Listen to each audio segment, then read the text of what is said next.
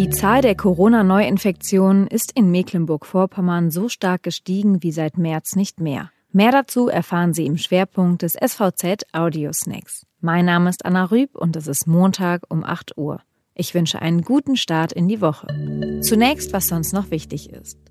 Es war ein erfolgreicher Start für den SSC in die Bundesliga. Die Schweriner Volleyballerinnen haben ihre zweite Auftakthürde der neuen Saison gemeistert. Am Wochenende gewann die Mannschaft auch ihren Bundesligastart beim VfB Suhl mit 3 zu 1.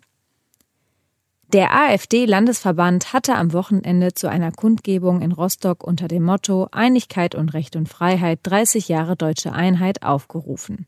Angemeldet wurden laut Polizei 250 Teilnehmer. Gekommen waren 35. Demgegenüber standen 300 Gegendemonstranten, die einem Aufruf des Bündnisses Rostock Nazifrei gefolgt sind. Das Aufeinandertreffen verlief friedlich.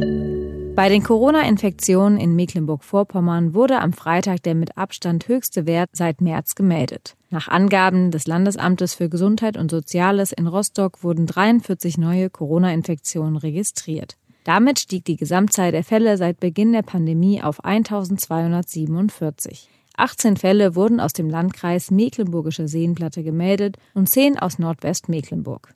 Meldungen kamen aus allen Landkreisen und kreisfreien Städten außer Ludwigslust-Parchim und Vorpommern-Rügen.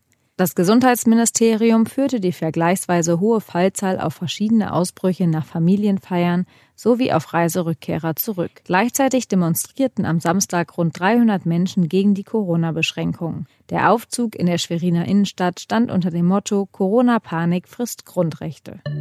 Das war der SVZ Audiosnack. Alle Nachrichten und Hintergründe lesen Sie auch auf svz.de slash audiosnack. Bleiben Sie gesund.